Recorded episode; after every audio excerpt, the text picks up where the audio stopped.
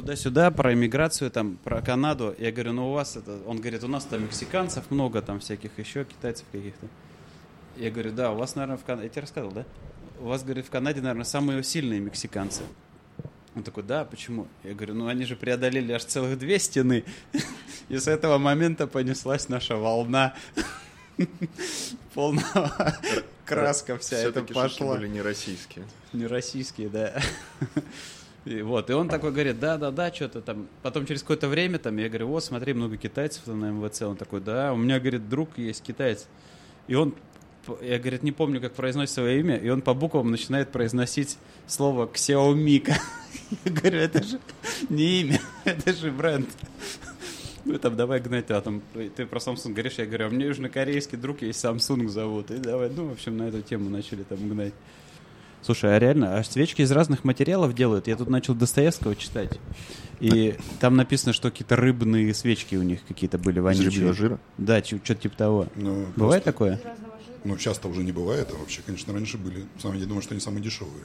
Ну да. Потому что воск, ну, воск сложнее добыть.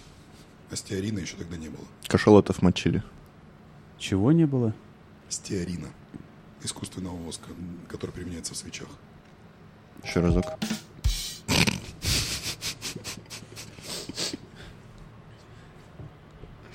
Ну, давай то же самое с восьмого как? А помните, смотрели фильм про барабанщика этот прикольный? «Одержимость». Одержимость. О, классно. Вообще вещь. Прикольно, что-то надо посмотреть. Они там караван играли этот вечно. Ну ладно. Выплащ. Да это от стеарина от этого у нас голова кружится уже. Принял стеарина. Держи себя в руках, скотина. У тебя телефон не завибрирует? Кстати. А вдруг там кабель, как в том фильме, помнишь, оголенный. Ну, они вышли на пит-стоп. Ну, ехали, помнишь, в этом? В каком фильме? О чем говорят мужчины? М. Помнишь? Прекрасно помню.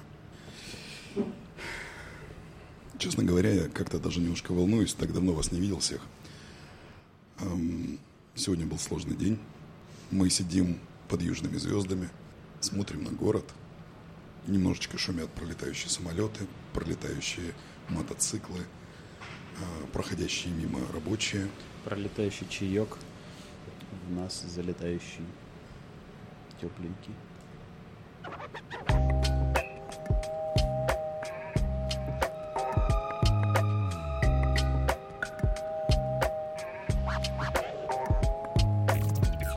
Привет, это подкаст «Тау Кита», меня зовут Андрей Волненко. Сегодня у нас в гостях Алексей Руделев и Привет. Александр Вернигора. Всем привет. Как ваш день? Отлично. Я смотрю, у нас уже фан-клуб начал набиваться потихонечку там, на этой стороне. Они показывают на нас пальцами. Топлес? Пока нет, надо их разогреть. Мы начнем первые. Идем в банк День? Да, норм. А неделя? А неделя так себе. Выпил бы? Нет. Нет. М-м. Чайку. А ты как со Чайку. стрессом? Со стрессом как борешься? Я М. а, по-разному. Баскетбольчик помогает. А ты? Бассейнчик. Хлорированная водичка. Растворяет Отлично. мысли. Отлично с ним. Ты согласен с фразой, что психотерапия – это новая религия? Честно говоря, впервые слышу. Я Наверное. же не, не спрашиваю, впервые ты слышишь или нет. Я спрашиваю, согласен ты или нет. Ну, типа, надо подумать. Э, Не задавался этим вопросом раньше, поскольку не слышал. Наверное, для кого-то да. Э, Но звучит, ну, типа, как попытка упростить все и свести до одного варианта. А вариантов, скорее всего, очень много. Для кого-то религия, для кого-то что-то другое, для кого-то вообще ничто. Э, Согласен. Но здесь на самом деле достаточно дискуссионный вопрос. И я бы хотел с тобой сегодня это обсудить, учитывая, что ты отучился и получил диплом. Диплом получил. да, короче, одним да. словом, да, ты стал практикующим психологом, психологом, Психологом, консультантом. психологом-консультантом. Вот Алексей сказал, что он вообще не в зуб ногой в этой Просто теме. сегодня впервые об этом услышал, я вообще не в курсе. Не, я пер- впервые слышу, что ты этим занимаешься, я вообще не знал об этом. И, и вот все эти психологические вещи для меня реально новы. Я с ними новы, и они для меня новые. Каламбурчик. По-моему, это прекрасно. А, вот. И у меня есть много вопросов. Можно до вопросов? Ты скажешь свой дисклеймер, Дисклеймер. что ты не имеешь права говорить от всех психологов мира. Я помню. Я могу это из той темы вставить.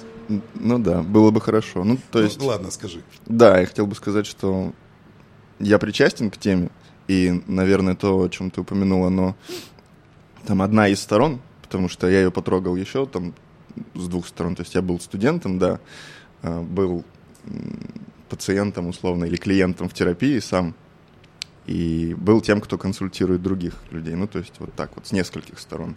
Но при этом мой опыт все еще, на мой взгляд, достаточно ограниченный, и тема супер обширная, поэтому что-то, наверное, смогу со своей стороны рассказать, ответить, но не воспринимайте это как экспертное мнение. Но нет, мы будем это воспринимать как экспертное мнение, потому что мы к этому вообще причастны достаточно опосредованно. И, На вы. Наверное, даже хорошо, что мы к этому не имеем никакого отношения, потому что мы, как дилетанты, будем задавать тебе совершенно тупые вопросы. Давай порассуждаем обо всем этом. И в свою очередь рассчитывать на совершенно тупые ответы. Но максимально простые, без выкладок э, каких-то а, академических. Во, это я люблю. Вот, нам этого не нужно, поэтому А постарайся максимально просто. А можно с азов вообще, то есть чего, что вообще, о чем, о чем это? Да-да, хотел уточнить базовое вообще понятие, то есть реально для меня даже, я думаю, для наших, может быть, слушателей. Психо, психотерапия, что? Психо... Как называется? Психология? Логия. Это... Есть и то, и другое. Психология – наука, психотерапия – процесс работы применение с науки психикой. для Я бы так сформулировал бы это. То есть это, грубо говоря, ты занимаешься тем, что ты вносишь какие-то немного небольшие коррективы в какие-то психологические там шаблоны поведенческие или что? Ну, давай, если максимально просто, то ты как человек обладаешь какими-то элементами, аспектами психики, лично твоими, твоими особенностями. А, и там не все из них, допустим, тебя устраивают. Какие-то из них заставляют тебя переживать и тревожиться. И если вдруг так получается, что ты хочешь найти помощь в том, чтобы исследовать э- эти стороны грани, которые тебе доставляют тот или иной дискомфорт, у тебя есть вариант обратиться к специалисту, который, которого можно называть по-разному. Это может быть психолог, это может быть психотерапевт, это может быть психоаналитик, психолог-консультант. Давайте тоже в рамках упрощения сведем все к тому, что это одни и те же ребята с разными там наборами дополнительных. Опций, опций, компетенций, фич, да. Кто-то может добавить к терапии медикаментозное лечение, кто-то работает в определенном направлении, типа психоаналитика, тогда он психоаналитик. Вот, и они могут под их контролем помочь тебе преодолеть какие-то твои сложности, если они у тебя возникли. М, Понятно ли это? Да. Для ну меня, вот да. Мне понравилось, что ты сказал, если они возникли. А может быть ли, как показывают сейчас какие-то исследования, могут ли люди быть совершенно здоровы и не нуждаться в какой-то помощи извне? Или это утопия, и не- невозможно быть, ты просто можешь быть, как говорится, не- нет совершенно здоровых, есть недообследованные. Н- Наверное, могут быть. Вопрос в том, что мы называем здоровьем.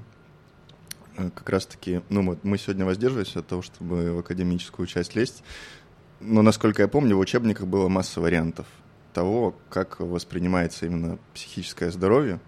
Вот. И если, опять-таки, попроще, то я бы сказал так. Все сводится к наличиям м, того или иного дискомфорта или того или иного уровня тревоги у людей. Тревога — это штука, на мой взгляд, совершенно нормальная для, для нас, как существ. Примерно такая же, как и страх, условно. Ну, то есть не боится только тот, у кого пострадала какая-то часть мозга или кто-то не очень умный. Ну и тем более это же функция для того, чтобы оградить нас от каких-то опасностей. Да, то же самое с тревогами, на мой взгляд. Вот. Но другое дело, что тревоги могут как-то перерастать в нечто, называемое тревожными расстройствами. Вот. э, Грань там какая-то совершенно тонкая и в формулировку какую-то ее не обернуть, да. Вот. Но суть в том, что психология, психологи, психотерапевты, они, в моем представлении, их основная роль — это помочь людям вот с этими тревогами и не сделать так, чтобы они были абсолютно здоровыми и тревоги не испытывали, а сделать так, чтобы они тревожились каким-то правильным образом. Вот. Поэтому, возвращаясь к моему вопросу, наверное, могут быть те, кто на каком-то отрезке времени не испытывает совершенно никаких тревог. Ну и это можно интерпретировать, там, ставить знак эквивалентности какому-то здоровью абсолютному. Но я не думаю, что такие периоды, они бывают там, долгосрочны у всех людей или там вообще длиной в, в жизнь, в полжизни. Я думаю, что на тех или иных этапах каждый человек испытывает те или иные м, тревоги, тревожности, и просто с какими-то из них совершенно спокойно справляется сам, с помощью своих близких, с помощью каких-то других инструментов, а в каких-то случаях идет и обращается к специалисту, если чувствует в этом потребность. Как почувствовать эту потребность? Потому что мне, извините за мой французский, 34 года, и я ни разу не почувствовал себе потребность пойти кому-то об этом рассказать, ну, о каких-то своих тревогах. Понятно, что они у меня бывают, но я как-то умею с ними справиться, умею взять себя в руки, даже если у меня есть какие-то сомнения и тревоги, я делюсь с близкими, с вами опять-таки периодически, и, и мне этого хватает. Может быть, я поломанный, может быть, со мной что-то не так. Я бы сказал, что то, о чем ты сейчас говоришь, можно назвать некими привычками или личной психологической гигиеной, что-то вроде того. То есть у тебя вот они есть, они сформировались, ты знаешь, даже где-то на интуитивном уровне, не осознавая, что это про там, предмет нашего обсуждения сегодняшнего, что тебе для того, чтобы комфортно себя чувствовать, нужно периодически там встретиться с родными людьми, обсудить с ними там насущные проблемы, услышать их мнение. Где-то они тебя, условно говоря, погладят по голове, где-то ты просто услышишь, что нету какого-то осуждения, где-то там что-то третье получишь. Мне очень нравятся разного рода спортивные метафоры. И вот в этом свете работа с психикой, работа в рамках психотерапии, на мой взгляд, это такая гигиена, такие тренировки для твоего, твоего внутреннего «я», для психики опять-таки. И это нечто, чем мы привыкли там для своего тела заниматься регулярно, условно, там сделать зарядку, сходить в душ, э, выйти в бассейн или там на турники. А с психикой история та же самая примерно, то есть это тоже какая-то мышца, которую нужно тренировать, содержать в каком-то состоянии, там, условно, растянутой или в тонусе находящейся, без зажимов и так далее. Вот, то есть она тоже нуждается в каких-то там процедурах, каких-то массажах и прочее, и прочее. И вот психотерапия может эти процедуры предоставить. Но может и не предоставить. Может и не предоставить. Но не кажется ли тебе, я понимаю, что, наверное, изнутри индустрии так не кажется. Но если попытаться посмотреть на это с другой стороны, не кажется ли, что сейчас на психологов перекладываются все свои какие-то проблемы, и в том числе попытка переложить ответственность, принятие решений. То есть ты такой идешь к психологу и говоришь, это не я говно, это вот мир несправедлив ко мне, помогите мне. Складывается впечатление, по крайней мере у меня, а ты знаешь, что я достаточно большой скептик, что в настоящее время люди стали э, гораздо более незрелыми, мягкотелыми, мягкотелыми, незакаленными. И когда они сталкиваются с какими-то даже не сложностями, а какими-то легкими затруднениями, они склонны просто пойти и заплатить психологу, астрологу, а, нумерологу. Тут спойлер, что я ничего не имею против того, чтобы кто-то зарабатывал деньги этим – но я не совсем уверен, что всем, кто обращается, это действительно помогает. Такое ощущение, что люди в это настолько верят. Меня это со стороны больше тревожит. Что даже. это может больно ударить по социуму? Ты, ты, ты к этому подводишь? По социуму, что, да, но, что? но и просто по этим людям, которые в какой-то момент оказываются как черепаха без панциря, что условно завтра твой психолог уехал в другой город жить, и ты такой, а что мне теперь делать? Ну, понятно, там мы сейчас не берем скайп и все остальное, но такое ощущение, что ты остаешься без вот этого щита, который ты несешь впереди себя, ты остаешься без него, и все удары сыпятся на тебя, и все стрелы сыпятся, и ты, ты еще более уязвим оказываешься. Все, все тормози, а то очень много, я, я забуду на что отвечать. А, с последнего начну. Про щит. Хорошая, наверное, аналогия. Не кажется ли тебе, что если у тебя щит в руке, от которым ты отбиваешься, это еще и э, штука, которая мешает тебе на свою сторону принимать какие-то сигналы от там, других участников процесса? Зависит от формы щита. Зависит от формы щита. Но он металлический, и через него электромагнитные волны не проходят. Но он может быть из кевларового волокна. Окей. А, Второе. Ты сказал про то, что психологи, психотерапевты в определенных условиях могут формировать некую привязанность э, и зависимость, вот, которая приведет к тому, что люди окажутся беззащитными, окажись они вдруг где-то не рядом, не в доступе. Наверное, так может быть, но в моем представлении мой образ психолога нормального, психотерапевта, правильного, он про противоположное. То есть в моем представлении нормальный психотерапевт никогда не будет делать так, чтобы способность его клиента или пациента э, принимать самостоятельные решения, она сокращалась в, в объемах, в масштабах. Как, как тренер по карате, да? То есть он учит тебя наоборот, как бы сражаться там, а не бояться там конфликта, например. Примерно, но дело скорее в том, на чьей стороне ответственность. То есть, э, опять-таки, повторюсь, в моем представлении нормальный психотерапевт, он не будет делить ответственность со своим клиентом, он даст ему понять, что вся ответственность за его жизнь на нем самом, и он в рамках последовательной методичной работы будет учить клиента принимать ответственность за себя и за свои поступки самостоятельно. Вот. Это как раз про одну из, основную, одну из основных обязанностей психотерапевта в моем представлении. Поэтому тут как раз-таки в нормальных условиях, мне кажется, должно все идти в противоположную сторону. Ну, то есть психотерапевт может постепенно удаляться от клиента, если их процесс ведет их в нужную сторону. Но при этом давай не будем забывать, что психотерапевт это делает не бесплатно, и это является прекрасным бизнесом. Я не говорю, что все, но я думаю, что есть ушлые психотерапевты, которые подсаживают на свои услуги, и люди ходят не до того момента, пока почувствуют, что все, им помощь больше не нужна, а годами и, наверное, десятками лет по любому поводу просто так, все, я должен пойти к психотерапевту, обсудить это, как я должен действовать, как я должен Э, поступить в этой ситуации, как я должен эту ситуацию воспринять, ну и вот и так далее. Да, может быть и так, но если человек чувствует в этом потребность, и если он готов платить за это деньги, и если он получает результат, ну вот три, три пальца я загнул, то как будто бы все честно. Ну, как будто мы бы вернулись э, к моей первой части вопроса, что не кажется ли, что это делает нас мягкотелами и э, позволяет нам просто перекладывать ответственность на какого-то человека, к которому ты придешь, и он тебе как... Э, как мама. Про- прокуратор как мама иудей. Направит. Ну, снова вернемся к тому, что... Чё нет? Ответственность и я бы не стал на себя брать за там... Ну, то есть человек приходит тебе говорит, ну вот у меня есть девушка, она мне очень нравится, брать мне ее в жены или не брать? Как, как я могу решить такое за него? Ну, ты, может быть, и не можешь.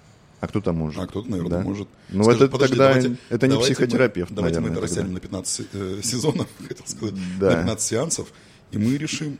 А если не решим, то еще на 15 продлим. Ну, как бы... Да, но решение в итоге в рамках этих диалогов, оно всегда останется за пациентом, за клиентом. Вечно. Но я считаю, что это бред. Ну как? Ну потому что в смысле останется за клиентом. Ты либо любишь и, и женишься, либо ты не любишь и не женишься. Чего тут решать? Тут нет темы для, для дискуссии Давай. с психотерапевтом на 15 э, сезонов. Вынесем за скобки тогда этот пример, он слишком... слишком дискуссионный. Давай вернемся к вопросу про мягкотелость. Я повторюсь, вдруг, ну, может, у меня не получилось с первого раза, вдруг со второго раза получится. Мне кажется, что да, ты прав. И дело в том, что это еще одно благо цивилизации, которое нам доступно теперь. И это как будто бы хороший признак. Но вот делает ли нас мягкотелыми наличие у нас в квартирах посудомоечной машины? Сто процентов. Избавляемся ли мы от, псих... от посудомоечных машин как результат? Ну, то есть стоит ли начать избавляться, чтобы не стать слишком мягкотелыми? Нет. А знаешь, как татаро-монголы мыли свои казаны? Ну-ка. Они брали этот жир и намазывали на, на свои сапоги, чтобы сапоги были мягкими и, и, и все такое. Так, а как мыли? Никак. Песком. Терли и все. Ну, нормально. И руками ели. И были здоровыми, полмира завоевали. Так я же не говорю, что Кстати, к вопрос, нездоровью все идет. вопрос к вам обоим. Даже к Леше больше. Так, я готов. Да, если черепаха без панциря, она голая или бездомная? Бездомная и голая. И э, это вариант С. Если черепаха без панциря, она ящерица, Она мертвая. да? Не, может, черепаха отшельник есть. То есть рак-отшельник залазит в раковину, а черепаха вылазит. Входит и выходит. Слушай, а череп у нее этот черепах, как он называется, панцирь, он формируется же, ну, как, как, как кожа, да, как бы затвердевшая такая. Хитин? Хитиновый покров? Нет, не Нет? хитин, это роговые, как ногти. Ну, такие вот. Ну да, да, да. Как, как рог у млекопитающих вот такого типа. Мгм. Так что с э, мягкотелостью-то? Это и к тебе надо вопрос. Ну, мы не исчерпали. Ну, мы не, тему. не исчерпали, но мы не пришли к общему знаменателю. Надо прийти, наверное. Алексей, Давайте ты что думаешь? попробуем. Вот он сказал одну позицию, я сказал другую позицию. Рассуди нас. Ну, то есть ты хочешь сказать, что наличие психотерапевтов делает общество мягкотелыми за счет того, что общество перекладывает на них часть принятия решений. Э, Ну, какую-то, да, часть. Ну, просто это зависит от человека. То есть есть человек, которому нужна религия, чтобы принимать за него какие-то решения. Есть для кого нужен психотерапевт. И, и мне кажется, это вообще не зависит от э, количества и наличия психотерапевтов. Если человеку это надо, он это найдет в любом другом проявлении. То есть это именно зависит от источника самой как бы этой проблемы, понимаешь? Поэтому он за- завтра найдет еще там кого-то, звездочета там, как, какого-то нумеролога, еще кого-то. Мне кажется, тут ни при чем психотерапия. Это более исходит от источника самой как бы проблемы. Да, то есть ты Я- считаешь, что понятно, лучше донес. обратиться, лучше обратиться к психотерапевту, который будет в рамках какого-то профессиональной этики, да, в рамках профессиональной этики будет с тобой заниматься, нежели он пойдет к какой-нибудь гадалке, которая просто будет э, раскладывать там, я Ну, не знаю. Наверное, это будет более честно, мне так кажется, с точки зрения вообще. Ну, это в твоем рациональном инженерном Да. мир- мирке. Да, наверное. Ну, человек же может просто удариться там, я не знаю, в религию, там, в какую-то, в секту, и тоже найти, искать в этом ответы на свои вопросы, на те же самые, которые он мог бы задать специалисту, который, э, собственно, ну, опять же, да, ну, если этот человек не превращает там психотерапию всю в зарабатывание там каких-то бешеных бабок, он реально тебя быстрее приведет к какому-то результату, мне так кажется, нежели, нежели какие-то другие источники с ответами. Хорошо. А может психотерапевт отказать в помощи? Ты приходишь к нему, ну, не ты, я прихожу к нему, он меня слушает и говорит, о, голубчик, а я с вами не буду заниматься ничем. Потому что вы вполне себе адекватный, нормальный. Идите, поплавайте в хлорке, поиграйте в баскетбол, и все пройдет. Ну, тут должен действовать, во-первых, какой-то околомедицинский принцип «не навреди». То есть в любом случае такого прямого отказа не должно быть. Он должен быть какой-то более мягкий, гибкий и дающий а, клиенту, Право принести деньги второй раз. дающий клиенту Другую понимание, опцию, да? что ему делать дальше. Потому что в каких-то случаях может сложиться так, что ну вот он пришел, и это чуть ли не его там последняя надежда. А тут ему раз и говорят, что знаете, вы какой-то ущербный, я с вами работать не буду. Нет, я говорю не про ущербность, а наоборот говорю про то, что психолог может сказать, что у вас все нормально с башкой. Нам не нужно заниматься, вы абсолютно адекватный, у вас все хорошо, вы пришли сюда просто потому, что вы считаете, что это модно, но помощь вам никакая не нужна. Пойдите поплавайте, я не знаю, выпейте баночку пива, после этого поспите, и все у вас будет хорошо. Такое возможно? Или первое правило, как в скорой помощи, принять, осмотреть, и после этого уже принимать какие-то решения после нескольких сеансов. Ну, та ситуация, которую ты описал, она как будто бы предполагает, что осмотр уже прошел, и человек сделал вывод, что помощь не нужна. На основе каких-то там, как, какой-то истории, короткой, не очень короткое общение, взаимодействие. Вот. Но мне кажется, достаточно сложно четко понять, что на выходе получает клиент. И опять-таки, если он продолжает приходить, продолжает ощущать в этом потребность, и видит в этом необходимость, то отказывать ему без каких-то третьих причин, ну, я не знаю, зачем. Наверное, может быть так, что специалисту как-то скучно, быть может, или как-то не по себе от общения с каким-то конкретным клиентом. Такие ситуации, скорее всего, могут быть. Вот про скуку я не знаю, как, как поступают с точки зрения этики. Ну, типа, неинтересный случай? Или в чем скука? Ну да, но вот то, что ты описал, на мой взгляд, для меня прозвучало как что-то такое банальное, скучное, что, ну, там, ты не сможешь с, ни с чем помочь, потому что помогать не с чем, на твой взгляд. А, там нет никакой загадки, там что-то как что-то какое-то такое рутинное. Человек пришел, вот он мается, ковыряется в носу, и ты вынужден ковыряться с ним вместе. Не знаю, в его носу, в своем, на брудершафт, двумя руками. Я не знаю, кто и как подходит к таким вопросам. Наверное, каждый специалист принимает решение сам. Есть вариант, что человек, да, отказывает в том или ином виде. Ну, скорее всего, он просто скажет, что вы больше подходите там, моему коллеге Васе Пупкину, который работает в другом подходе, и он с вашим конкретным запросом, на мой взгляд, поможет вам лучше. Рекомендую вам обратиться к нему. А другой вариант, человек будет продолжать совершенно спокойно с этим работать. Ну, то есть тут зависит тоже от какого-то э, запроса самого специалиста и его, не знаю, там, чистолюбия или того, что он получает в, итоге от своей профессии. Если ему там какие-то простуды в кавычках неинтересны просто, и он такой вот, мне подавай сложные случаи, там, хирургическое вмешательство подразумевающее. Наверное, такие тоже ситуации могут быть. Вот ты сейчас упомянул такой случай, который должен быть выдающимся, который должен быть интересным. Как бы ты поступил, если ты понимаешь, что к тебе пришел человек, ты на предварительном каком-то диалоге понимаешь, что он абсолютно не в Минько, что он, ну, психопат, что, возможно, даже он уже убил и съел человека, как, как ты поступишь? Ты его сдашь с потрохами в полицию, ты будешь с ним работать, пытаясь докопаться, потому что тебе явно будет интересен этот случай. Гораздо более интересен, чем ковырять на брудершафт носу. Как ты, как психолог, поступишь в этом случае?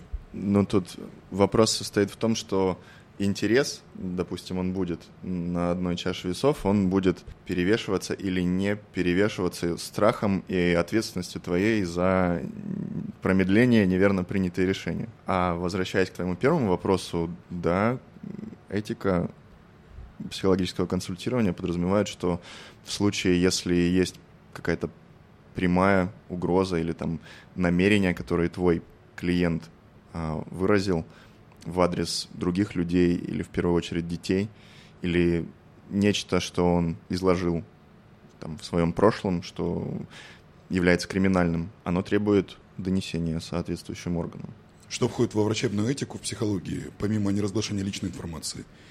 И вот в каких случаях ей можно, например, пренебречь и раскрыть эту информацию каким-то компетентным органам? Не обязательно, я сейчас не говорю даже про полицию, Возможно, там нужно подключать медицину, возможно, нужно экзорциста подключать или еще кого-то. Ну да, с одной стороны, здесь принцип э, того, что твой клиент, твой пациент, он в центре, и твоя основная задача помочь ему, если ты не в силах ему помочь, то ты обязан, по крайней мере, дать ему ниточки, позволяющие найти других людей, которые могут помочь. Ну, то есть, условно, я не могу назначать э, медицинские препараты, некомпетентен в этом вопросе. Если ко мне придет человек, у которого явно признаки какого-то заболевания психиатрического, я его перенаправлю к психиатру.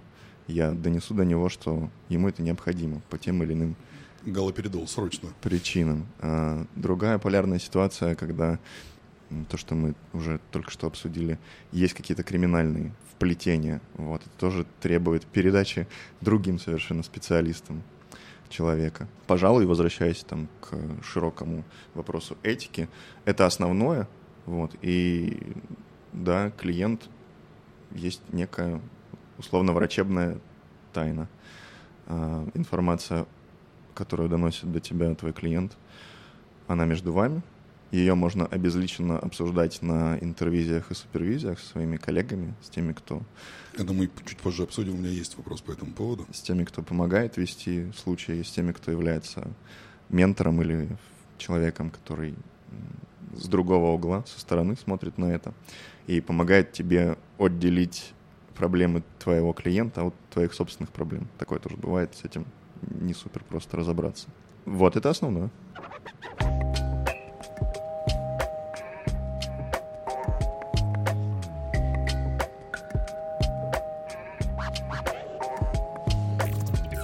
Расскажи, как выбрать своего терапевта новичку. На что обратить внимание? Как вообще сойтись с человеком? Ты пришел, как открыться ему? И стоит ли открываться сразу? Может быть, нужно как-то, я не знаю, как-то поэтапно. Я просто слушаю, слушаю. Тут так все интересно. И в этой теме вообще ничего не алло. И тут так, тут так все интересно. Ну, давай, что там? Я вопрос помню, для записи нужно повторять его или...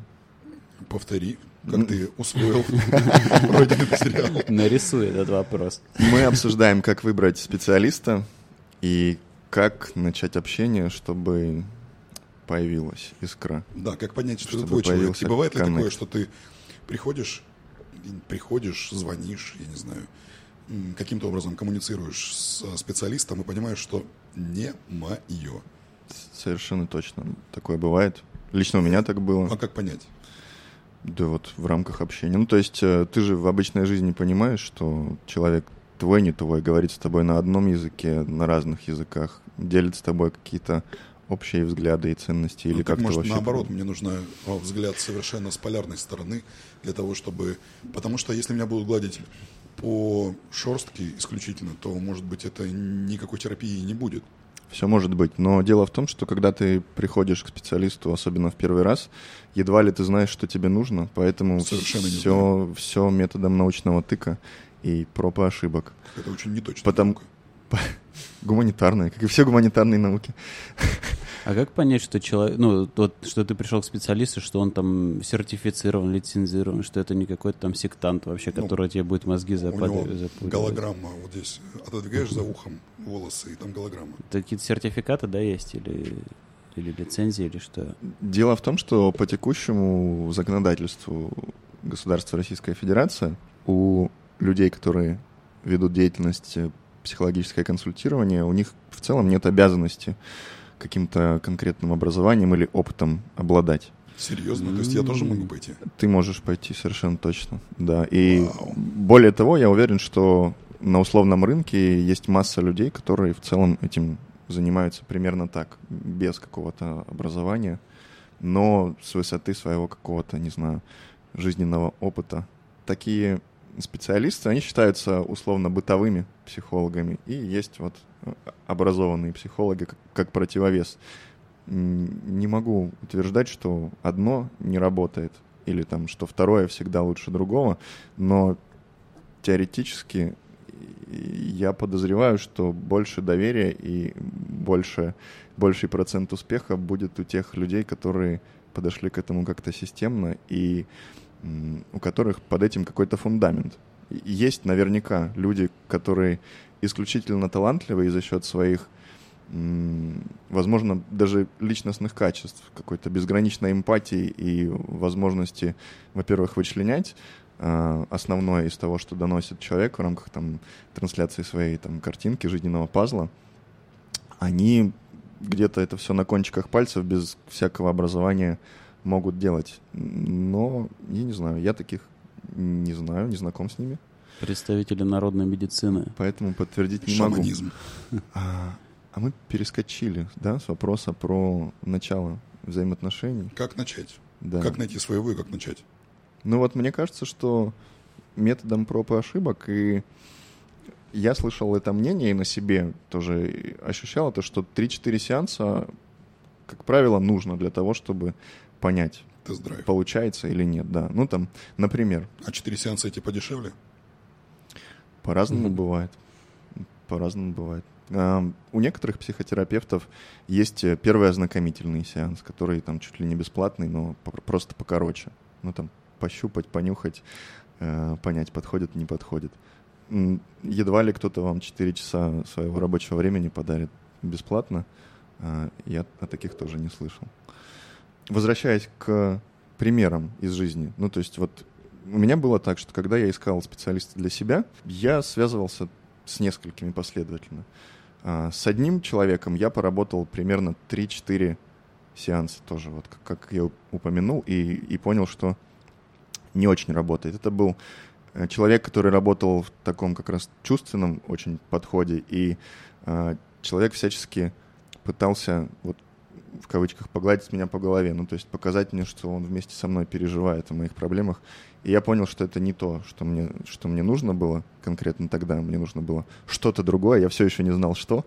Но понял, что с этим человеком не получается работать. Пошел дальше. Попробовал следующего. Со следующим человеком просто как-то ну, дискомфортно на уровне коммуникации все складывалось. Мы как-то... Э... Ты а, он тебе хуйно. Там точно психолог. Да, примерно так. Там была ну, забавная история, и, правда, не знаю, насколько она будет забавная в пересказе, но мне тогда это показалось странным и там триггернуло меня, и я подумал, не подходит мне этот человек.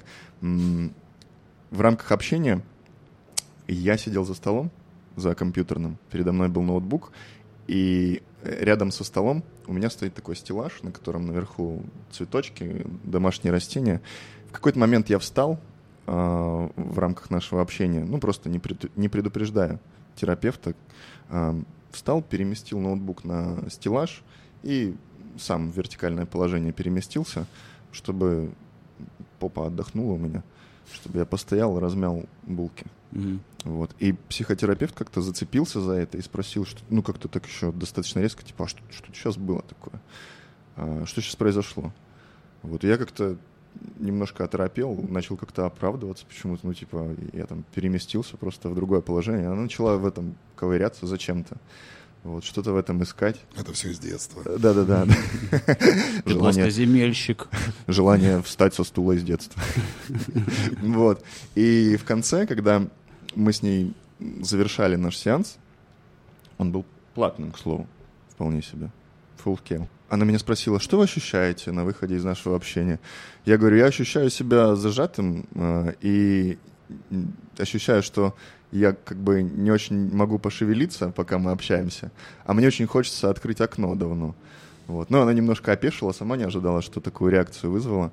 Ну и тоже вот как-то на уровне восприятия так получилось, что мы не подошли друг к другу. Она мне не подошла. Был еще третий специалист, и вот только с четвертым у нас сложились долгосрочные взаимоотношения, в которых был коннект, был общий язык, было взаимопонимание, был, была способность специалиста, с которым я работал, вот так вот коготком что-то из меня вытащить. Оно появляется не сразу, но появляется. А сейчас ты ходишь, за, не знаю, как ты обращаешься к услугам Сейчас этих на... людей. Сейчас на паузе. Вообще психолог должен ходить к другому психологу? Ну, повар, спрашивает повар. А, да, в идеале, особенно если у человека массовая практика, если через него проходит много людей. А, помните, как, как в Гарри Поттере? Не смотрел, но осуждаю. Аналогично. Блин. С кем я связался? Да вам обоим нужен психолог. Уже Гарри Поттер. Тогда ладно, пересказ Гарри Поттера. А, у них была, так, была такая штука, называлась «Омут памяти». И когда они, волшебники в рамках этого мира, чувствовали, что они перегружены своими там мыслями, и мысли как-то одолевают их разные, они брали волшебную палочку, вынимали кусочек мыслей и опускали в омут памяти. Ну, спасибо за спойлерил. Не, не, теперь неинтересно смотреть. Да, убийца садовник. Угу. Вот, и психологам нужно обращаться к специалистам э, в нескольких аспектах, в нескольких ролях, желательно. В идеале это супервизии и или интервизии. Первое — это взаимодействие с условным партнером-наставником, с тем, кто тебя супервизит, наблюдает вот, с тем, кто... Заманил в эту секту. С тем, кто mm. является таким всевидящим оком для тебя и для твоих, назовем это, кейсов. Это не выглядит как сетевой маркетинг? Да, я да, отвечу на, на вопрос, а потом обсудим про, про маркетинг. маркетинг. А то я опять забуду все. Супервизор первый да. Супер... Супервизия и интервизия. Да, да, супервизия. Супер... Это первый психолог, Супервизия, который тебя наблюдает. Да. То есть ты к нему приходишь, ты ему рассказываешь, что вот у тебя был такой случай, а, ты в нем, не знаю, потерялся, у тебя нет гипотезы, или у тебя есть гипотеза, и ты хочешь поделиться ей. Ты обезлично доносишь эту историю, э, и ожидаешь, что человек вместе с тобой побеседует о ней. На выходе тоже может сложиться совершенно разное. Э, вариант один, он скажет, что твоя гипотеза звучит правдоподобно, ее стоит проверить. Вариант два, он тебе скажет, что а есть еще вот такая вот версия, как она тебе, не кажется ли она тебе более вероятной. Вариант три, он скажет, «М, знаешь, то, что там пришло тебе в голову, это как будто бы вообще про тебя, а не про твоего пациента.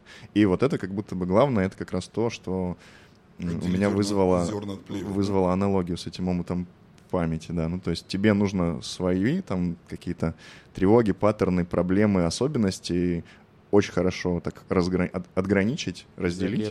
Да? от- Я от не я. Да, да, да. О- От проблем твоего клиента. Проблем. Но вполне ведь может быть, что у клиента проблемы такие же, как и у тебя, и наоборот, знание себя, возможно, даст тебе ответ на вопрос клиента. Все верно. Это такой вот, да, вечный двигатель. А, И именно, И по- именно именно поэтому, нужно. да, супервизия вдвойне важна. Вот. А интервизия? Интервизия то же самое, просто в кругу а, равных тебе специалистов, которые приходят со своими кейсами, к которым ты приходишь со своими кейсами. Это просто так вот в кругу. Круг анонимных Вот. ну, психологов. Но наверное, отличается тем, что тебя там под микроскопом не рассматривают. Фокус на кейс. с Это групповая какая-то терапия происходит? Это не терапия, это вот э, интервизия. Ну, разбор полетов какой-то, да? Общение просто, да, в кругу Да, специалистов? это опять-таки м, вопросы из разряда, а, на ваш взгляд, коллеги, правильно ли я двигаюсь, или а как бы вы двигались, и какие у вас есть гипотезы в рамках а, той истории, которую я с вами поделился. А у этих интервизий есть какие-то правила, или ты можешь прийти в бар и просто обсудить так за трепом? Э, Или вы садитесь, достаете тетрадочки, расчерчиваете там за, против, гипотеза 1, 2, 3, 5. Да, это упорядоченное действие со своим, там, как правило, каденсом, э, со своим, э, как это называется, я уже забыл. Как-то по-русски. Да, с человеком, который ведет это все. Не ведущий. Ведущий. а, м, Ну, есть какое-то более подходящее слово. Давай, накидывай еще. Это тамада. Это ж на свадьбе происходит обычно. С, фасили- с фасилитатором, да, назовем это так. Да. Ну, вот работа с э, супервизором, она может не равняться работе со своим психотерапевтом, в моем представлении. То есть как будто бы может быть еще и третий отдельный тут. То есть у тебя может быть свой психотерапевт, ну, пси- психолог личный, может быть супервизор и может быть еще круг равных тебе. Ну вот я задумался. Как будто бы максимально логично было бы, чтобы первое и третье это было одно лицо. Э, И я не знаю. Давайте сделаем вид, что это домашнее задание мое. Выяснить. Здесь склейка, и он рассказывает, да, здесь должны быть. Нет, нет, нет, следующий должен быть такой кадр спустя неделю. Так, Саша, что принес, показывай. А, Супервизор. Да, да, одно лицо. Одно лицо.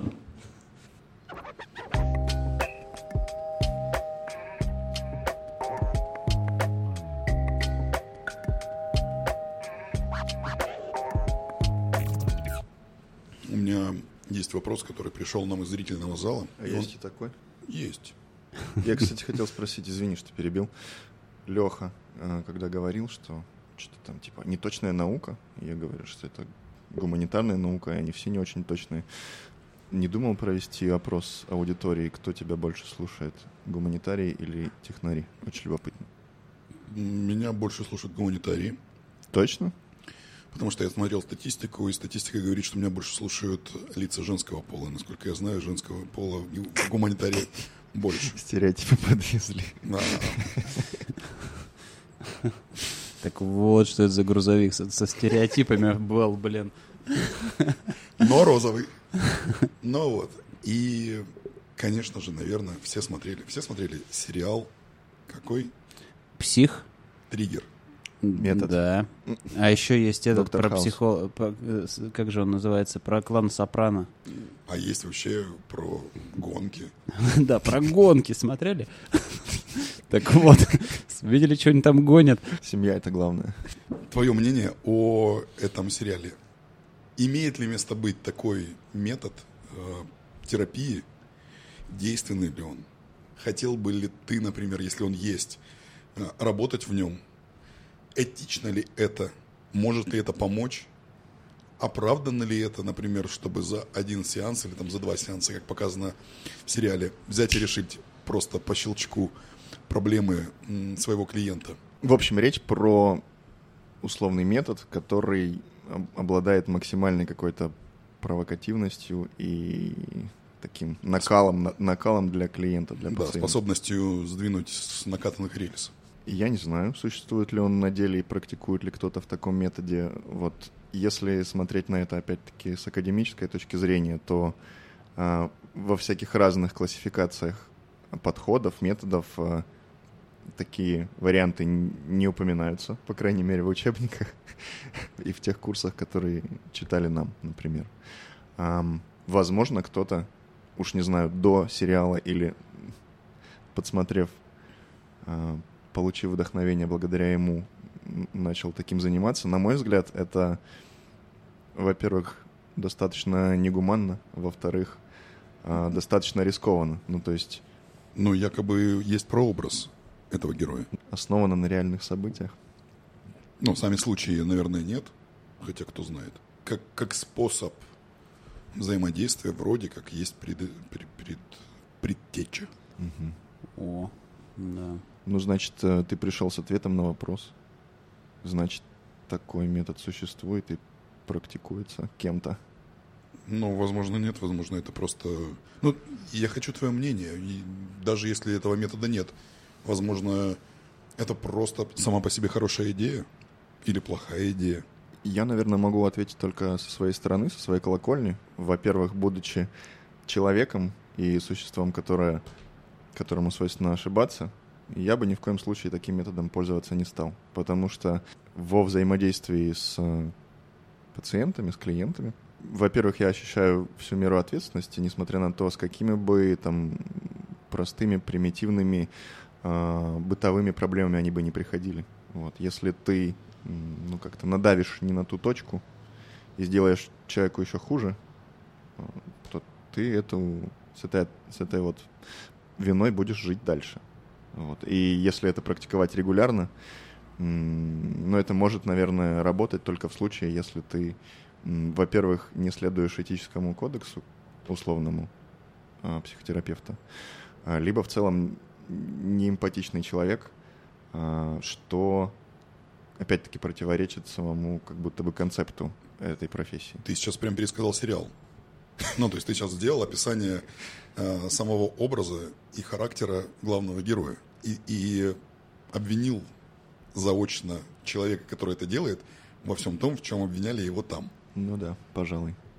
Просто я примерял это на себя, и, наверное, я бы, наверное, хотел скорее так. То есть я бы хотел пластырь оторвать э, резко, нежели долго-долго в течение длительного времени ходить и его там по миллиметру по чуть-чуть отдирать.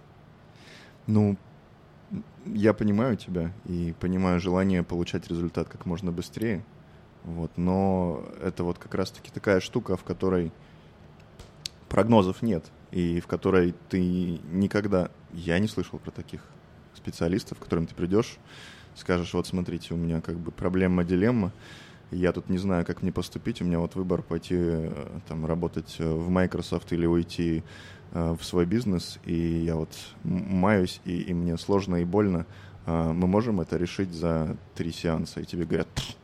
За, за, за один? За, да, за, за два с половиной зуб даем. Это под силу только военному комиссару Московского района города Санкт-Петербурга. Я вас уверяю, он может решить за вас. Вот, то есть, да, мне понятно желание получить результат как можно быстрее, но тут же фишка в том, что личность, с которой ты взаимодействуешь, она супер многогранная, и если даже на старте ты, вы вместе, вам показалось, что э, вы вот сейчас нацелитесь максимально, сфокусируетесь на решении чего-то одного, совершенно не факт, что это то, с чем вам нужно работать, и то, что составит как бы ядро ваших коммуникаций, вашей терапии.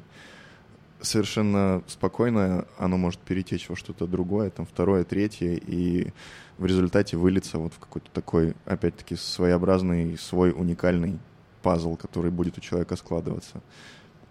Ну, а тебе не кажется, что это расфокусировка? Был сфокусирован на, каком-то, на какой-то проблеме. Она выливается во что-то другое. И вроде как произошло уже отторжение той проблемы, переход к новой, ну или псевдо-новой, или просто к другой. Может быть, это просто потеря фокуса и попытка найти, за что зацепиться. Мне кажется, что речь как раз-таки не про потерю фокуса, а про разматывание клубка. Mm. Потому что к тебе может прийти человек и сказать, там, я не нравлюсь женщинам. Вы там разматываете один виток, оказывается, что Не женщинам там, женщинам-то он очень нравится, а только одной, да? но не нравится сам себе. И это там первый виток. Второй виток — попытка разобраться там, от- откуда это началось и почему он сам себе не нравится, что конкретно. И, и так далее, и так далее, и так далее. Ну вот, по-моему, не про расфокусировку. Бывают ли пациенты, которые не поддаются терапии? Да, бывает, конечно. Я не знаю, в рамках этого вопрос, вопроса мы, наверное, за скобки выносим вот те случаи, которые нуждаются в обращении к каким-то другим специалистам. Считаем, что за рамками этого вопроса, да, то есть люди, которым, например, медикаменты нужны, они не поддаются словесной терапии. Или те, наверное, кого привели, да? То есть кто сам пришел, он сам пришел. То есть он больше нацелен. Такое бывает, что привели кого-то там вот. Это очень хороший вопрос. А, Такое бывает.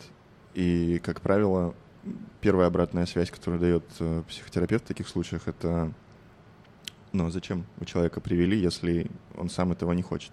Без э, осознанного желания того, кто, собственно, является пациентом, сложно, слэш невозможно работать с теми или иными проблемами. Ну, то есть условный алкоголик, он кайфует от того, что он алкоголик, от того, что вот он вечно молодой, вечно пьяный.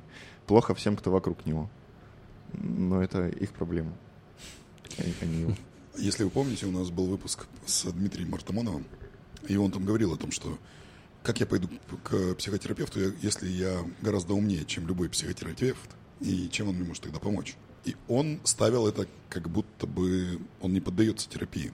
Если честно, насколько я помню, в учебниках пишут как раз, что люди с э, алкогольной зависимостью и около того, это вообще самые сложные и не поддающиеся какой-то коррекции ребята. Ну, то есть даже те, кто вознамерился покончить жизнь самоубийством, сильно проще в понимании и в коррекции, чем те, кто просто кайфует от того, что под Чем- действием чем- тех или иных веществ находится, да. Нарциссичные алкоголики. Да, да. Ну, то есть, опять-таки, вот, человеку, может, и не нужно оттуда вообще никуда. Нужно тем, кто его окружает, правильно? Им нужно, чтобы у них был трезвый батя, чтобы был супруг, который там зарабатывает деньги. А человек и так в своем там мире весьма комфортном, на веселе все время. С утра выпил, день свободен. Вечер начинается тогда, когда выпита первая рюмка. Да. Вот так вот мы постепенно от психологии к э, обсуждению алкоголя перетекли. Интересно. То есть алкаш может привести там десятерых людей и сказать, так, у них очень много проблем. Они, они, конечно же, из-за меня. Но я пошел. Должен ли психолог иметь в своей жизни какой-то травмирующий опыт? Личный опыт. Ну, личный опыт. Обязательно? Или можно просто книжку прочитать и пропустить через себя? Так вроде же не взаимоисключающие вещи. Ну, то есть хорошо, если есть и то, и другое. Личный опыт, наверное, не обязательно. Ну, то есть если ты квалифицированно как-то провел через себя энное количество пациентов и обрел этот опыт их жизней, оно где-то эквивалентно, наверное, твоему собственному. Ну, то есть у тебя есть вариант прожить свою собственную жизнь, это один из там, сколько нас там, 8 миллиардов.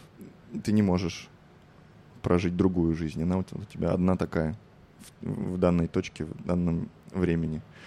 К тебе приходит куча людей, рассказывают тебе свои истории, они где-то пересекаются с твоей жизнью, а где-то совершенно про другое, и ты обрастаешь вот этим вот всем. А, Это становится там твоим контекстом, который позволяет, наверное, тебе ловчее извлекать какие-то паттерны из там, новых историй, с которыми к тебе приходят. И проще находить в них какие-то взаимосвязи, причины, проблемы и так далее. Поэтому ответ на твой вопрос травмирующим опытом, ну, это вообще ни- никакой... Ну, то есть тогда бы, наверное, а, на входе в институт тебя бы каким-то образом проверяли. Травмированный... Тебя, трав- тебя, даст- бил отец. Да, достаточно ли ты травмированный, чтобы стать психологом? А если недостаточно, то тебя бы травмировали перед, перед, перед этим. Мать пила? Нет. Тогда Так все леща. свободны, вы трое на дотравмирование после пар. Да, да, да. Да, вот. а, но я думаю, что жизненный опыт обширный, он никаким, никакой помехой не является, а скорее наоборот бонус в твою копилочку. Разделяешь ли ты работу и личную жизнь? Не бывает ли у тебя такого, что ты с друзьями общаешься, общаешься, такой, а здесь на самом деле все кроется гораздо глубже. И начинаешь свой сеанс просто, я не знаю, там в барчике. Так, а может, я отзеркалирую тебе вопрос? У тебя Давай. вопрос про друзей. Ну, скажи мне, вот пользуюсь я такими штучками, приемчиками?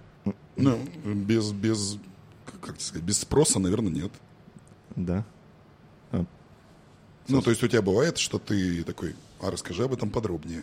И пытаешься послушать и что-то для себя, ну, такое ощущение, что вычленить и задать какие-то наводящие вопросы, которые как будто бы ну, рассказчику дадут за что зацепиться, маленькую такую ниточку, за которую можно тянуть.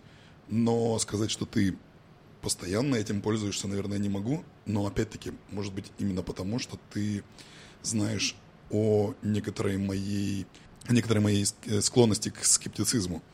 И, возможно, тебя это останавливает. Я не знаю, возможно, ты за собой замечал, что с кем-то другим это работает иначе.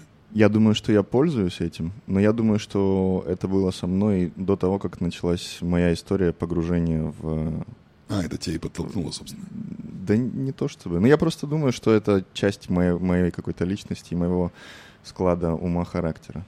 Там, попытаться каким-то образом проанализировать все вокруг, э, декомпозировать это, разложить по полочкам. Субличность психолога сказала всем моим другим личностям, что нам пора идти учиться. Ну да, наверное... Ну, ладно. Давай, давай там на какую кнопочку. Подытожил. Там наши полномочия, ну, они как бы... Все. Со, слов- мне этим, со словарным запасом, ну, это самое...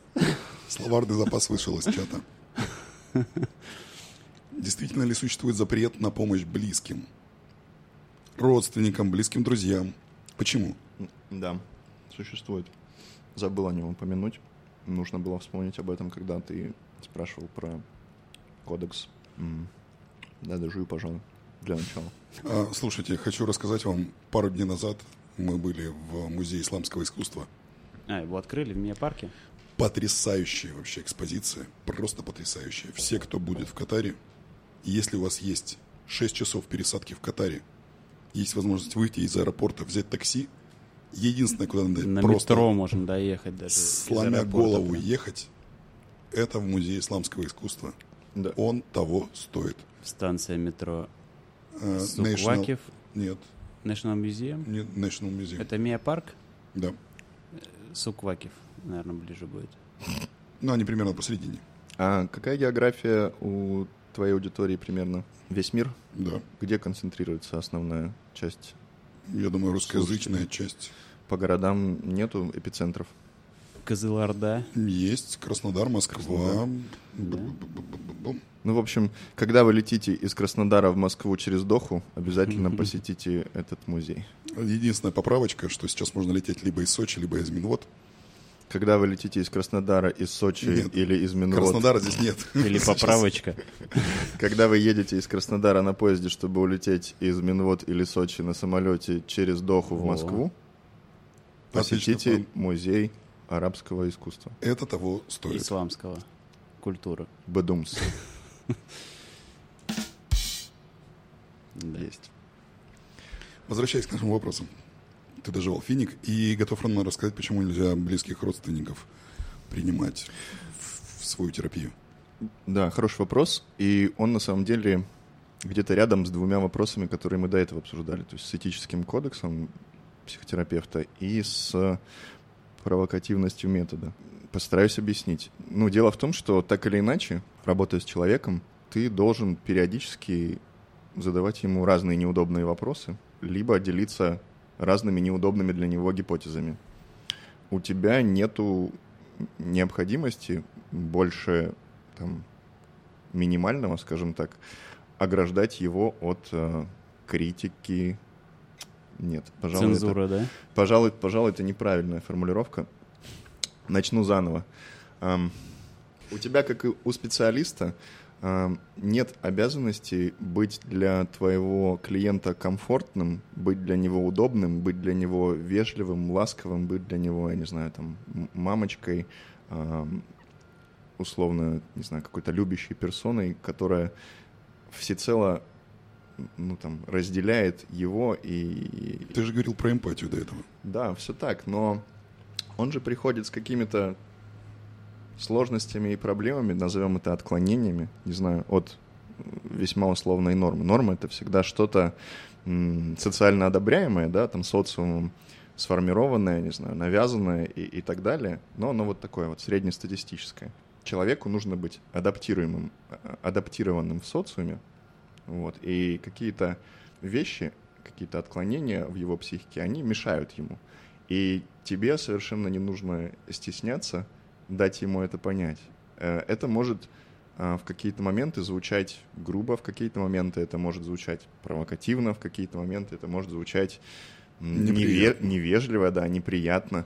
И я думаю, живо можете представить себе ситуацию, если вы с каким-то любящим а, вас или с каким-то человеком, которого вы любите, или у вас там взаимно, устраиваете подобные сессии на регулярной основе, и вот это вот все поднимаете со дна, весь этот осадок, скажем так.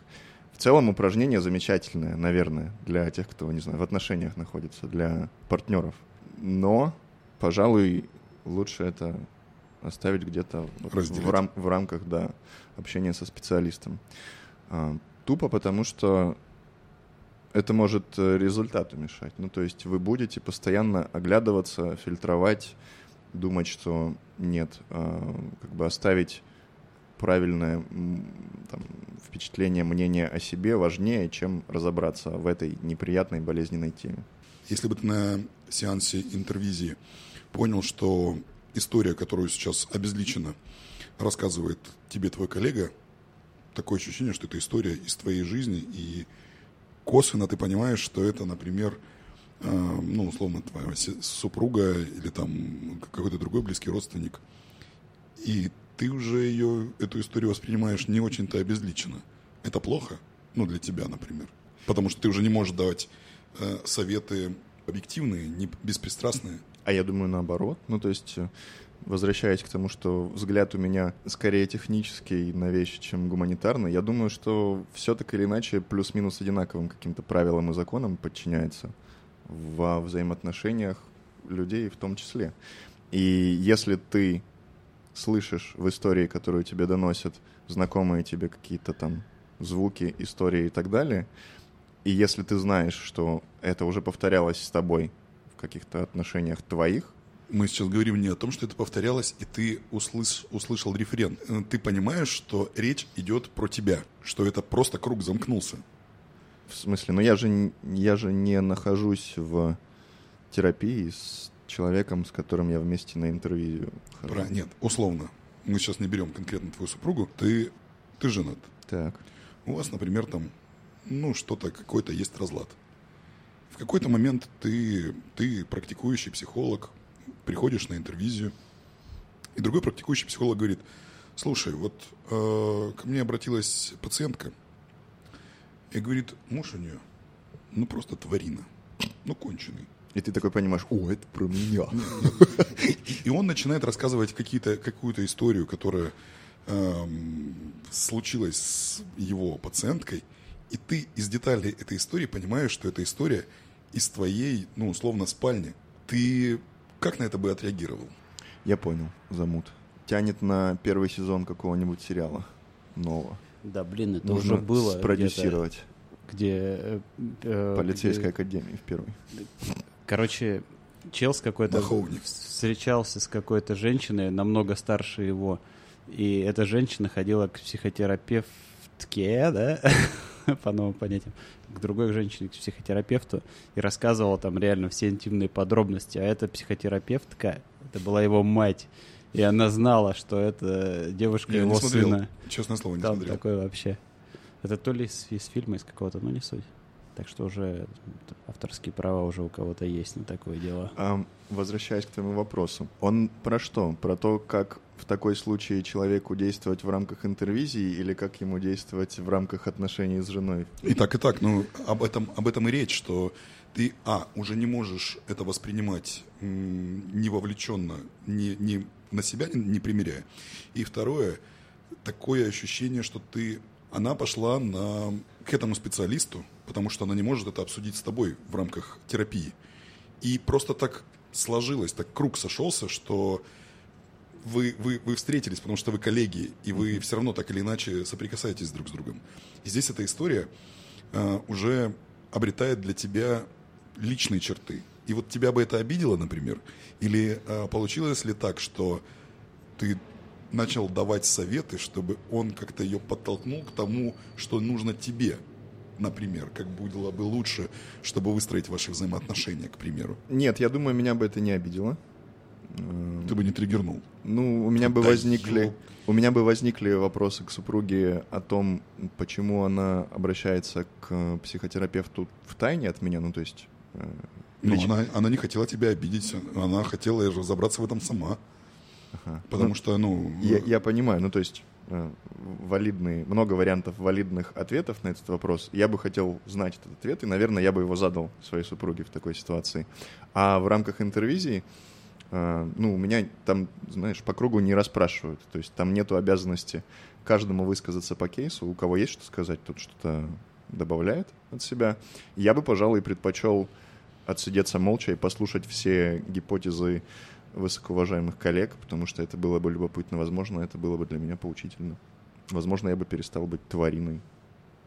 а возможно, если бы они сказали бы, вот это, короче, вообще просто Мо- твори. моральный урод просто. Нет, нет, не про тебя, а про нее. А, про нее? Да, и все такие, ты такой, да, не, да, да вы что?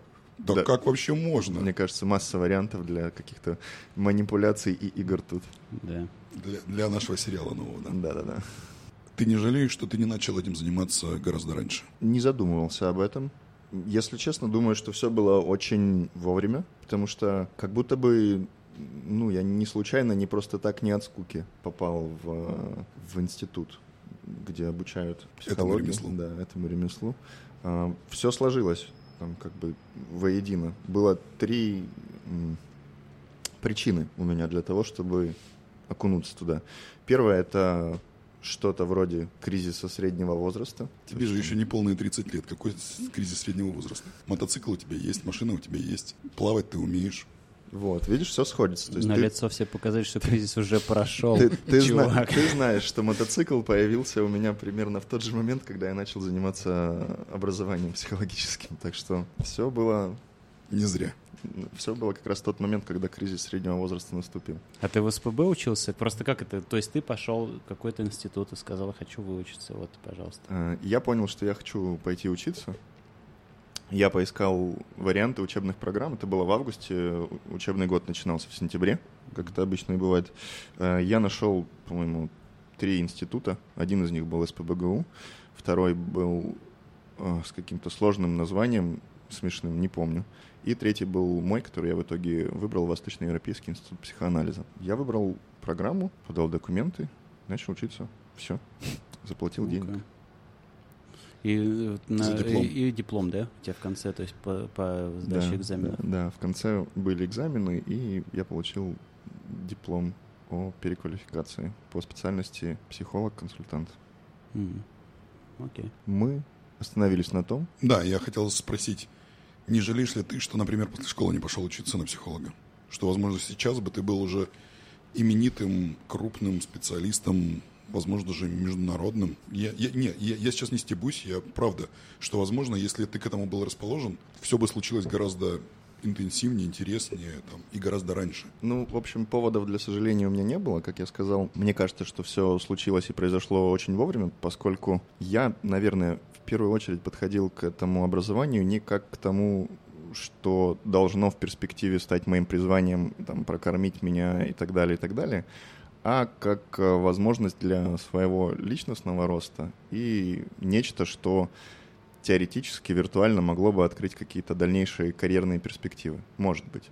Поскольку я работал в IT-менеджером, руководителем, и так или иначе, как ни крути, работая с подчиненными, мне постоянно приходилось а, какую-то достаточно весомую долю своего времени быть для них мамочкой-психологом, так или иначе. А, ну вот, мне кажется, подходящая очень формулировка. Даже не буду ее пересматривать. И все началось с того, что в 20 наверное, году а, я пошел послушать полугодовые курсы у одной школы под названием «Стратоплан» по менеджменту в IT.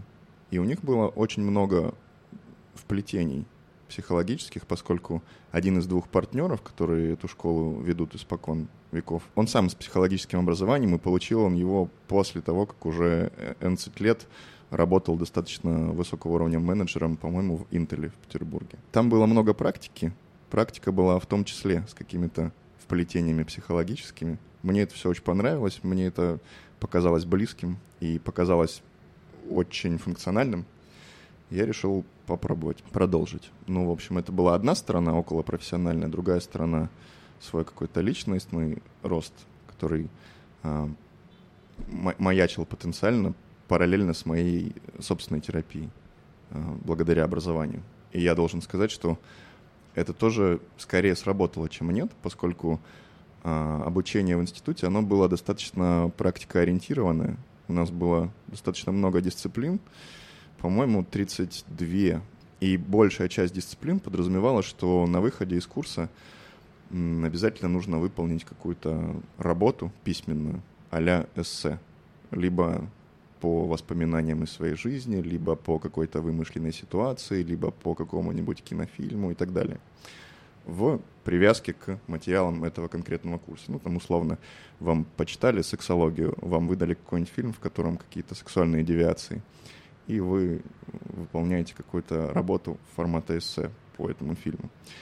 И было много такого, что приходилось писать о себе о самом и о своих близких. И я должен сказать, что это очень эффективная активность, мероприятие. Эффективный способ, чтобы в себя заглянуть? Эффективный способ порефлексировать, да. Э, и оно кажется достаточно естественным. Ну, то есть э, всем в той или иной мере свойственно периодически глянуть внутрь себя и задать себе какие-то вопросы. Но мне кажется, что по инерции, поскольку там у нас какие-то другие дела, развлечения, э, YouTube, э, музыка, э, путешествия и так далее, мы этим пренебрегаем. У нас на это, не знаю, не хватает времени, либо скорость нашей жизни так велика, что ну, мы это оставляем в сторонке. Вот. И в рамках практики в институте было много поводов заглянуть в себя, много таких ниточек, которые нам подсовывали, за которые можно было самого себя подергать. И, и это было точно не зря. В том числе мне, например, это помогло открыться перед самим собой и перед членами моей семьи. То есть... Камин Да.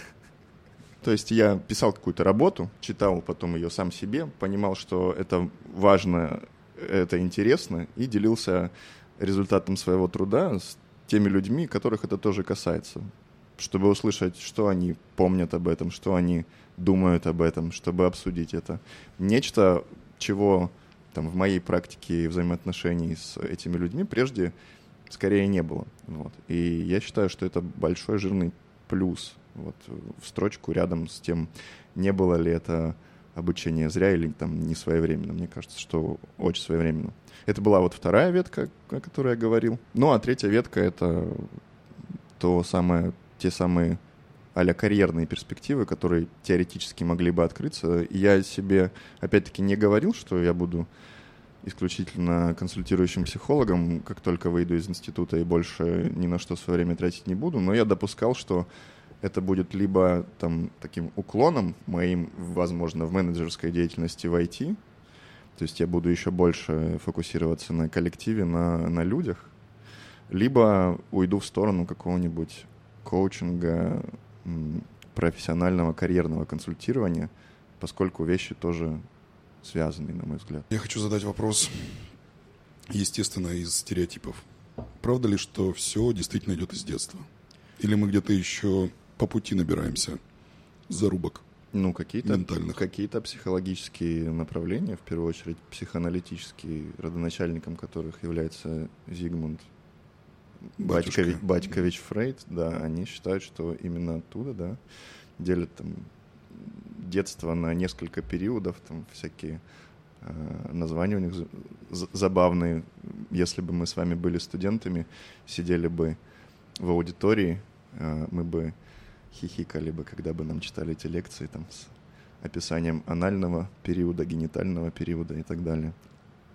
Да, там ребята считают, что все из детства. Я думаю, что очень много из детства. Ну и в целом школы и направления течения, они, наверное, не супер взаимоисключающие. Они хороши а, в композиции, скажем так.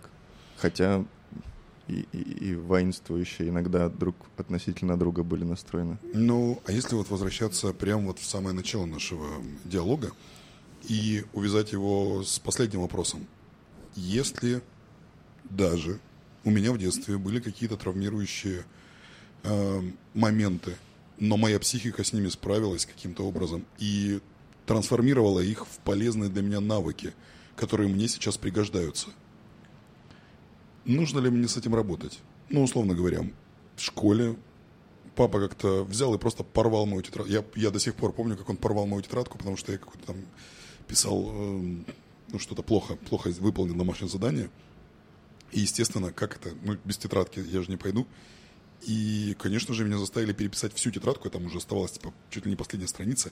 И я все задания из этой тетрадки переписывал. Травмирующий ли это опыт? Ну, не знаю, может быть. А сделал ли он меня в некоторой степени поврежденным? Мне кажется, нет. Научился ли я из этого чему-нибудь? Конечно же, да. Что лучше сделать хорошо, чем делать плохо. А у тебя нет сейчас Например. такого, что ты набираешь э, другу сообщение в телефоне и случайно не ту буковку нажимаешь, и потом вот обязательно не отправишь это сообщение, пока эту буковку не исправишь? Нет, конечно. Я просто отправляю, потом, да сука, ну как, ну что у меня за пальцы кривые?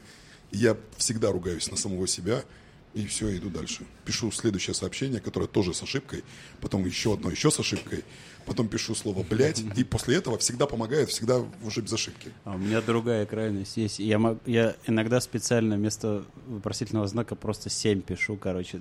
Может быть, даже мне это не совсем удобно. Вот просто я знаю, что меня поймут, короче, просто пишу, как дела 7 просто, и отправляю специально. То, ну, мне там, знаешь, лень там нажать, типа, альтернативная клавиатура, там, чтобы вопросительный выписал. Просто если я вижу семерочка поближе, бум, Не могут отправил. его записать все на прием, по-моему, это ментальное отклонение какое-то. Вместо восклицательного знака единичка стоит. Я его слишком люблю, я не могу его концентрировать. Не, ну, мне кажется, это нормально. Какая, если тебя поймут, как бы все. Это все равно, что рефлексируешь, что ты там, типа... э, У нас очень толерантный подкаст, мы принимаем твои девиации. Спасибо. Да, недавно была картинка на эту тему, кстати, там а, было 4 или 5 вариантов а, того, как люди ставят точки. То есть пробел, потом точка, или пробел, точка, пробел, либо какие-то еще варианты. Ну и, короче, в зависимости от них э, люди категоризируются там на неадекватных, социально опасных, маньяков. А я еще люблю оставлять по три пробела там где-нибудь, которых не видно. Типа вот пишешь спис- список первое, второе, третье, там, и где-нибудь у меня там может быть там два-три пробела.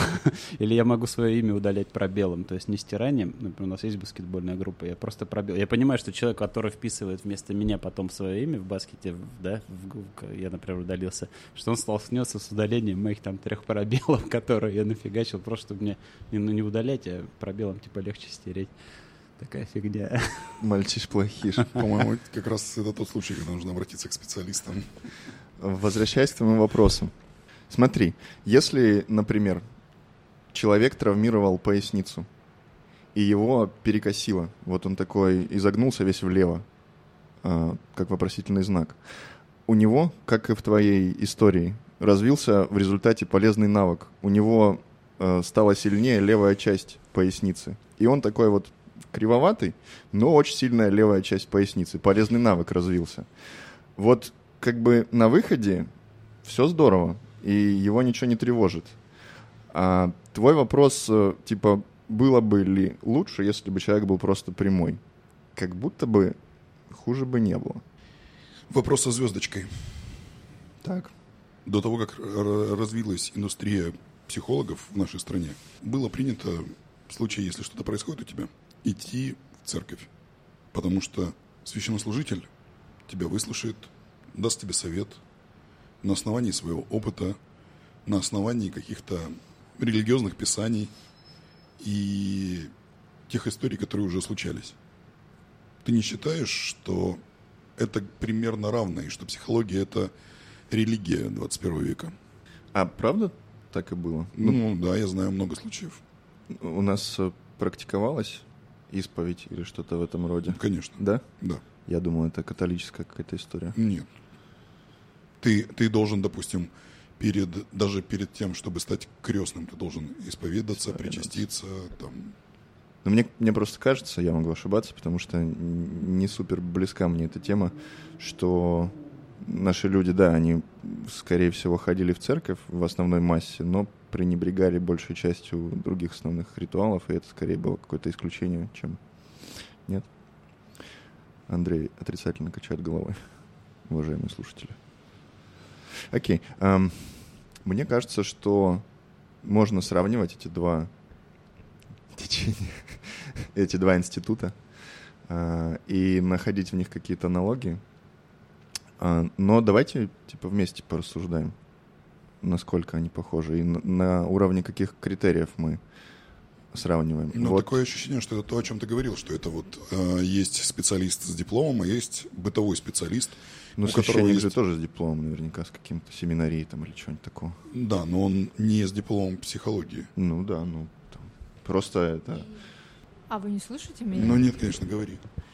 А, поближе, поближе.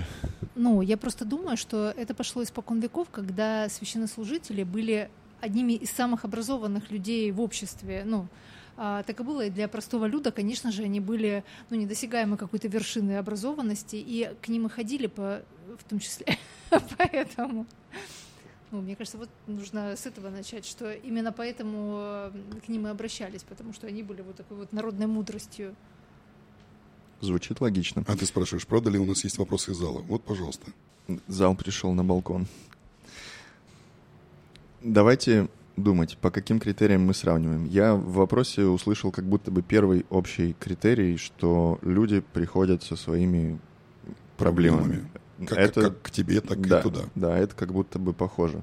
Второе, ты вот упомянул, что одни образованные, другие не образованные. Я думаю, обе категории образованные. Просто со своими какими-то углами зрения. и- Мы, мы говорим не о том, что это необразованные с точки зрения, что они совершенно глупые. Мгм. Я говорю с точки зрения того, что у них нету паттернов поведения и методик рассмотрения психологических проблем.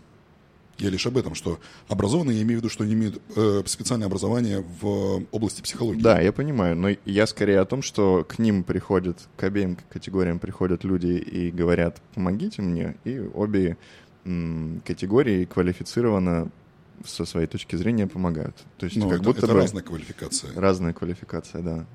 И есть э, основное различие, что все-таки, наверное, э, священнослужитель больше уповает на помощь твоей душе, а психолог больше уповает на помощь твоему разуму. Но на выходе получается, что как будто Ну вот как будто бы не факт. То есть не разуму вовсе, а психике. А что это такое, это большой вопрос. И ну, разум как будто бы не первичен. Ну, то есть надо, чтобы тебе и твоей душе, твоей психике стало комфортно. А еще один вопрос. Мы еще с этим не закончили. Прости, пожалуйста.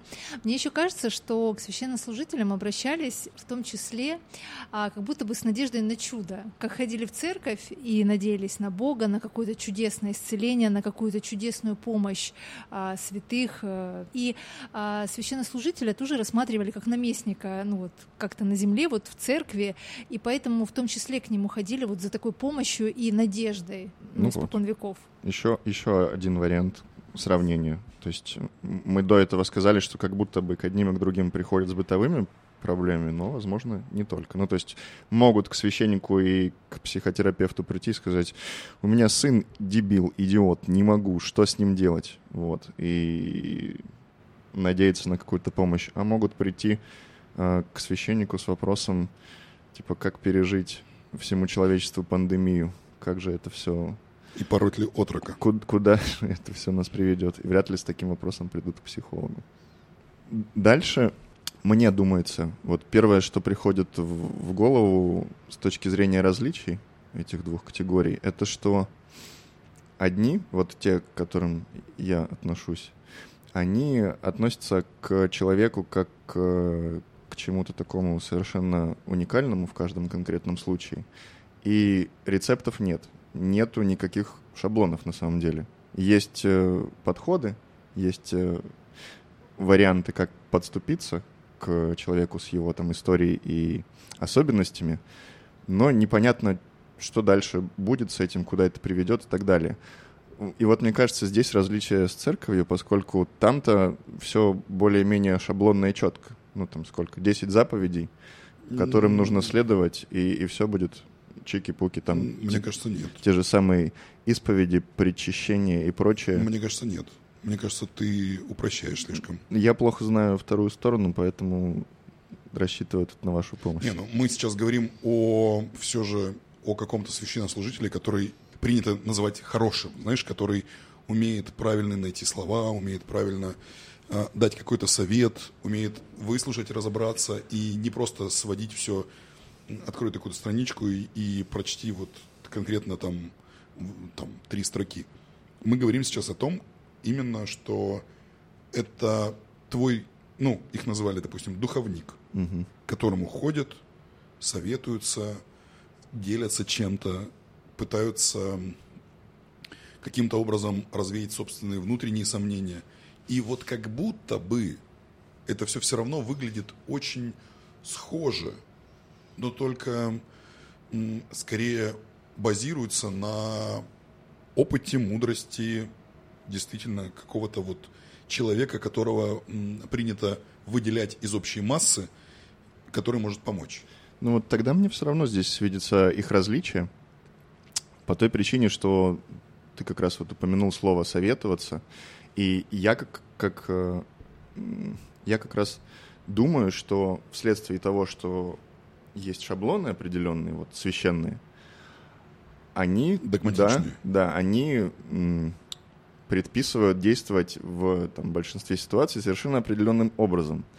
И да, можно просить у священника совета, и он, скорее всего, его даст, и этот совет будет там так или иначе упираться в те самые там какие-то правила, я не знаю, там 10 их или, или больше, и они там как-то декомпозируются еще. Вот, и различие в том, что психолог, психотерапевт советов не дает, как правило.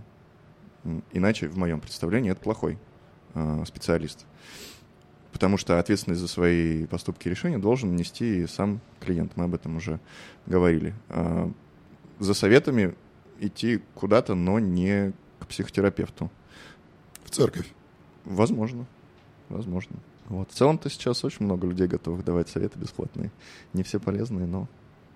Мне кажется, прям они по экспоненте растут. Да, все так. Спасибо. Вот. Я не знаю, что еще, какие еще есть э, направления, по которым этих ребят стоит сравнить. Нас и их. Но это не они и вы. Нет. Вы все вместе. Вы все вместе боретесь за то, чтобы у людей не срывало, не свист, да, не свистел там чердачок, не тек, фляга не свистела и все такое. Ну, возможно. Но я не думаю, что они там, во-первых, противоборствующие какие-то лагеря. Ну, или, я не говорю, что вы не конкуренты. Да, вы, вы... люди, бьющиеся за одну и ту же аудиторию, типа, эй, не, чувак. Не, мне просто показалось, что эм, просто те люди, которые искали ответы раньше в церкви, они теперь идут в, к психотерапевту и отдают там свои мысли психотерапевту. А, если, а если нет разницы, зачем платить больше? Ну, тогда в храм. Не знаю, не пробовал. Алексей завис. Да, это так. Звон православный, колокольный. Ну, у тебя записан. Чудится. Ну, давай. А, я просто хотела сказать, что, а, на мой взгляд, нет никакой разницы, что помогает человеку, психотерапия или религия. Если ему это действительно помогает, если он чувствует облегчение, его там, не знаю, разум и душа, не знаю, как хотите называйте, чувствует облегчение, то какая разница? У меня есть э, живой пример. А, Моя знакомая в Краснодаре, у которой случилось большое горе, у нее а, погиб партнер а, на ее глазах, и она была в ужасной, жуткой депрессии, просто там с, до крайней степени с нежеланием там жить. И она пошла в церковь, просто как-то случайно по наитию, не знаю, как всегда там в субботу или в воскресенье условно, и встретила там случайно священника, с которым она поговорила, и который ей очень сильно помог. Она стала ходить в церковь, там, я не знаю, цветы живые приносить, там, укладывать. Она абсолютно нормально, она не впала там в какую-то а, отчаянную степень там фанатизма или религиозности, она абсолютно светский человек, но на тот момент ей это очень сильно помогло, и она сейчас живет прекрасную свою жизнь, она вышла замуж, у нее ребенок, все прекрасно, и она смогла это пережить. И э, ей это очень сильно помогло. И какая разница, ну, помогает психотерапия или религия? Главное же результат, чтобы человеку это помогло.